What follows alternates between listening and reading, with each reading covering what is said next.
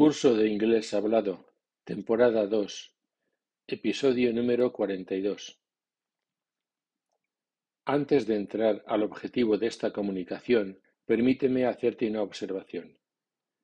El lenguaje, en nuestro caso el inglés, se extiende en dos direcciones abarcando, tanto en sentido horizontal como en sentido vertical, una extensión enorme.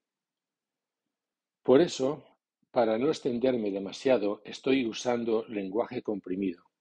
Así que posiblemente necesitas escuchar los episodios más de una vez. Y ahora vamos con nuestro cometido. Hasta ahora teníamos dos formas de expresar la idea de futuro, como te expliqué en el episodio 16, a saber, futuro 1, I'm watching a movie in an hour, decisión que ya tenía tomada, Futuro 2, I'll go to the movies now, decisión que tomo ahora. Pero la forma más despejada por inequívoca de expresarse en futuro no es mediante el uso de will. De nuevo te recuerdo el episodio 16, sino mediante la frase verbal be going to, a la que llamaremos futuro 3. La unión going to se suele contraer a going to to con acento medio, aunque en la conversación rápida es normal oír gonna o gonna. En primer lugar, estructuraremos y daremos formato a esta estructura y después la contrastaremos con otras formas para darle contenido significativo. Primero te cito un ejemplo del futuro 1 y después te cito otro ejemplo del futuro 2 y por fin lo intento con el futuro 3 en aseveraciones positivas, en aseveraciones negativas y en preguntas positivas y negativas. I'm coming back late this evening. I'll come back late this evening. Y ahora vamos con el futuro 3. Voy a volver más tarde. I'm going to come back home late o I'm gonna come back home late. De ahora en adelante se va a levantar pronto. She's going to get up early from now on. O she's gonna get up early from now on. De ahora en adelante vamos a desplazarnos a trabajar en Londres. We're going to commute to London from now on. O we're gonna commute to London from now on. La semana pasada iba a ir a York. He was going to go to York last week. O he was gonna go to York last week. Mañana no voy a levantarme pronto. I'm not going to get up early tomorrow. Mañana no vas a levantarte pronto. You're not going to get up early tomorrow. O you aren't going to get up early tomorrow. Mañana no va a levantarse pronto. He isn't going to get up early tomorrow. O bien, he's not going to get up early tomorrow. Yo ayer no iba a levantarme pronto. I wasn't going to get up early yesterday. O I wasn't gonna get up early yesterday. ¿Vas a ir a casa después del trabajo? Are you going to go home after work? ¿Ibas a ir entonces al trabajo? Were you going to commute then? ¿No vas a ir a casa después del espectáculo? Aren't you going to go home after the show? ¿Va a ir Bill al cine esta noche? Is Bill going to go to the movies this evening? ¿No va a ir ahora Bill a casa? Isn't Bill going to go home now? ¿O Isn't Bill gonna go home now?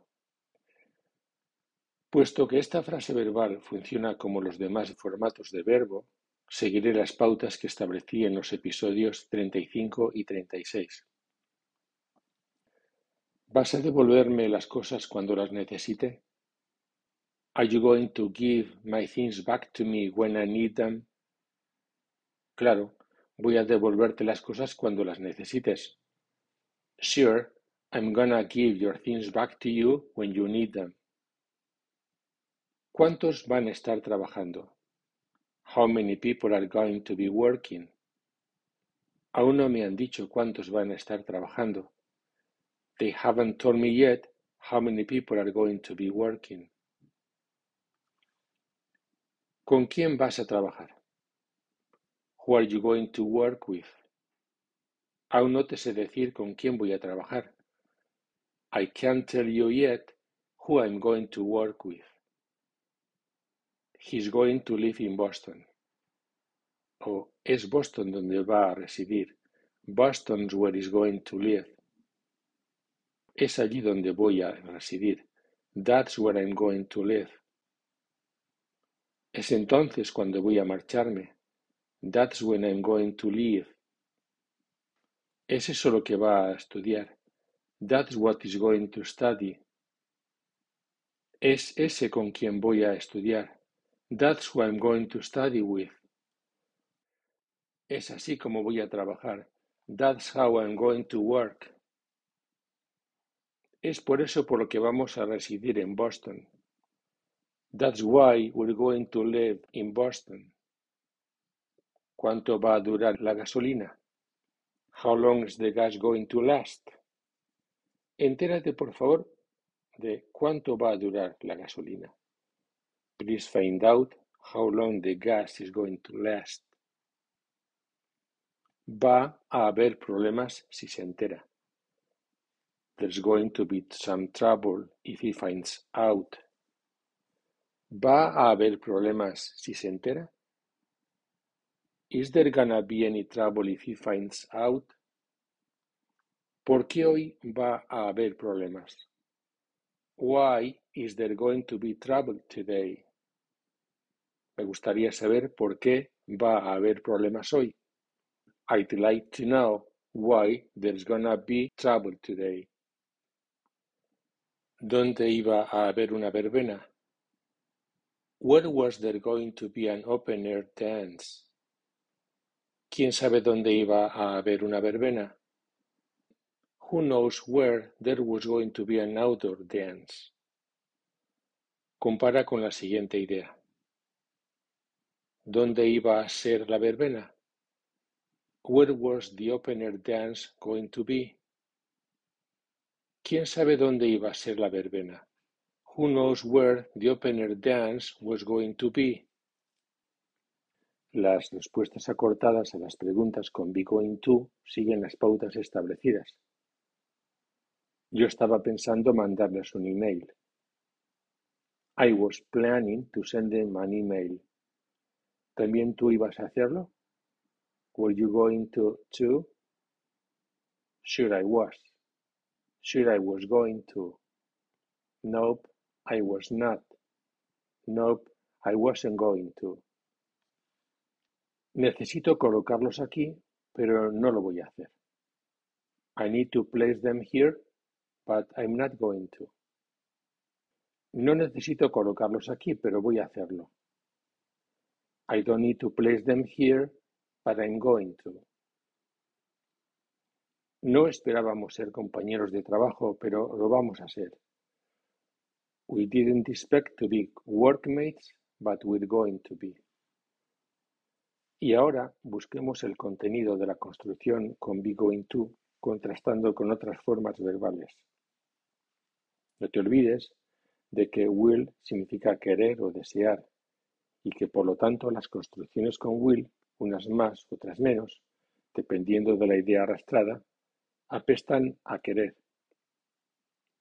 Be going to expresa que la acción mencionada estaba prevista y definida. Will se usa cuando se toma una decisión nueva en el momento de hablar o sobre la marcha. Como consecuencia, be going to tiende a funcionar como causa y will tiende a actuar como efecto. En el ejemplo que voy a ponerte, la expresión con be going to es la causa, al ser decisión previamente tomada. Por lo tanto, el efecto se sugiere al principio. I can't go along with you. I'm gonna stay home and study for the exam. Si digo I'm gonna stay home and study, estoy diciendo la causa, por lo tanto, La otra parte es el efecto I can't go along with you. En cambio, en la sentencia siguiente, la construcción con will surge como efecto al ser decisión que se toma en el momento, siendo la causa el otro lado de la aseveración. I can't go along with you, so I'll stay home and study. Si en el momento en que hablo tomo la decisión y digo I'll stay home and study, es que la otra parte es la causa, I can't go along with you. Es decir, como no puedo acompañarte, pues me quedo en casa a estudiar. Al contrario del caso anterior, no puedo acompañarte que me voy a quedar a estudiar. I can't go along with you. I'm gonna stay home and study for the exam. Como ves, la idea depende de que se diga I'm going to o que digas I will. Puedes afianzarlo si lees la sección 301 apartado B de mi libro Curso Concluyente de Inglés. Esta es la razón por la cual, cuando se ha dado una condición, en la parte principal se usa will, tomándose siempre la condición como causa, tal y como igualmente te expuse en los episodios 16 y 40. Por ejemplo, si se lo devuelves, se queda con ello. If you give it back to him, he'll keep it. Por otra parte, be going to puede expresar expectación. Te pongo dos casos. ¿No vamos a necesitar ayuda cuando comience el análisis? Aren't we going to need any help when the review starts? Is the boss going to like what we've done? Por fin, el titular o enunciado va con be going to y el contenido se despliega mediante el uso de will. Mañana me voy con el coche a Boston. Primero me levanto a las seis, me ducho, desayuno, cojo el coche y conduzco durante dos o tres horas. I'm going to drive to Boston tomorrow.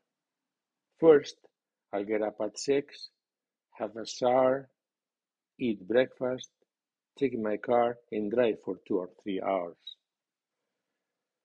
Dado que will en principio significa querer, hay ocasiones en que el contexto destaca demasiado este significado dejando de lado la idea de futuro. Esto ocurre sobre todo en preguntas con you como sujeto. En estos casos, la construcción con will es materialmente una construcción de pregunta pero formalmente se entiende como sugerencia, invitación o solicitud. En un caso similar, puedes comprobarlo en español. Si preguntas ¿vas a venir? suena a mera pregunta. Pero ¿te vienes? Aunque es materialmente una pregunta, se entiende como una invitación. Puedes consultar todo esto en el episodio 16, tercera razón para el uso de will. Así que will más yo como sujeto más pregunta suena a request, pero be going to más yo como sujeto más pregunta suena a question. Por ejemplo, sugiriendo con un tono confidencial, ¿te vienes con nosotros? Will you come with us? Y ahora preguntando para obtener información, ¿vas a venir con nosotros? Are you going to come with us? Aunque por el contexto, a veces la pregunta con you más will no necesariamente significa invitación. Por ejemplo, ¿te vas a gastar o pretendes gastarte el dinero en la tienda? Will you spend your money at the store? Fácilmente el español, para cambiar los significados, cambia la música o perfil de tono sin cambiar las palabras, mientras que en inglés cambian las palabras sin cambiar la música. En cuanto a esto te diré que el español está lleno de boyas. Voy a con esta dicción. Así, voy a estudiar inglés, das la impresión de que es una decisión que ya habías tomado. Pero si dices voy a estudiar inglés, das la impresión de que tomas esa decisión ahora mismo. Posiblemente el primer caso suena también a causa y seguramente el segundo caso suena a efecto. Así que voy a estudiar inglés se dice como I'm gonna study English, mientras que voy a estudiar inglés se expresa como I'll study English. En el siguiente episodio vamos a generalizar la forma de convertir sustantivos en posesivos, bien sea como determinantes de otro sustantivo o bien como posesivos libres. No entraremos en casos complejos como relativos posesivos, cláusulas posesivas, etc., lo cual será objeto de un estudio posterior. Antes de despedirme a esta nueva comunicación, te ruego que si tienes dudas me escribas al correo julio.ihpe.gmail.com. Igualmente, si comienzas a percibir que este podcast es interesante, coméntaselo a tus amigos. O quizás estás interesado por nuestra franquicia o nuestras clases online con el método completo, o incluso puedes adquirir el método íntegro en la versión profesor y en la versión estudiante. En todo caso, puedes conseguir información adicional en nuestra web www.ihpe.es.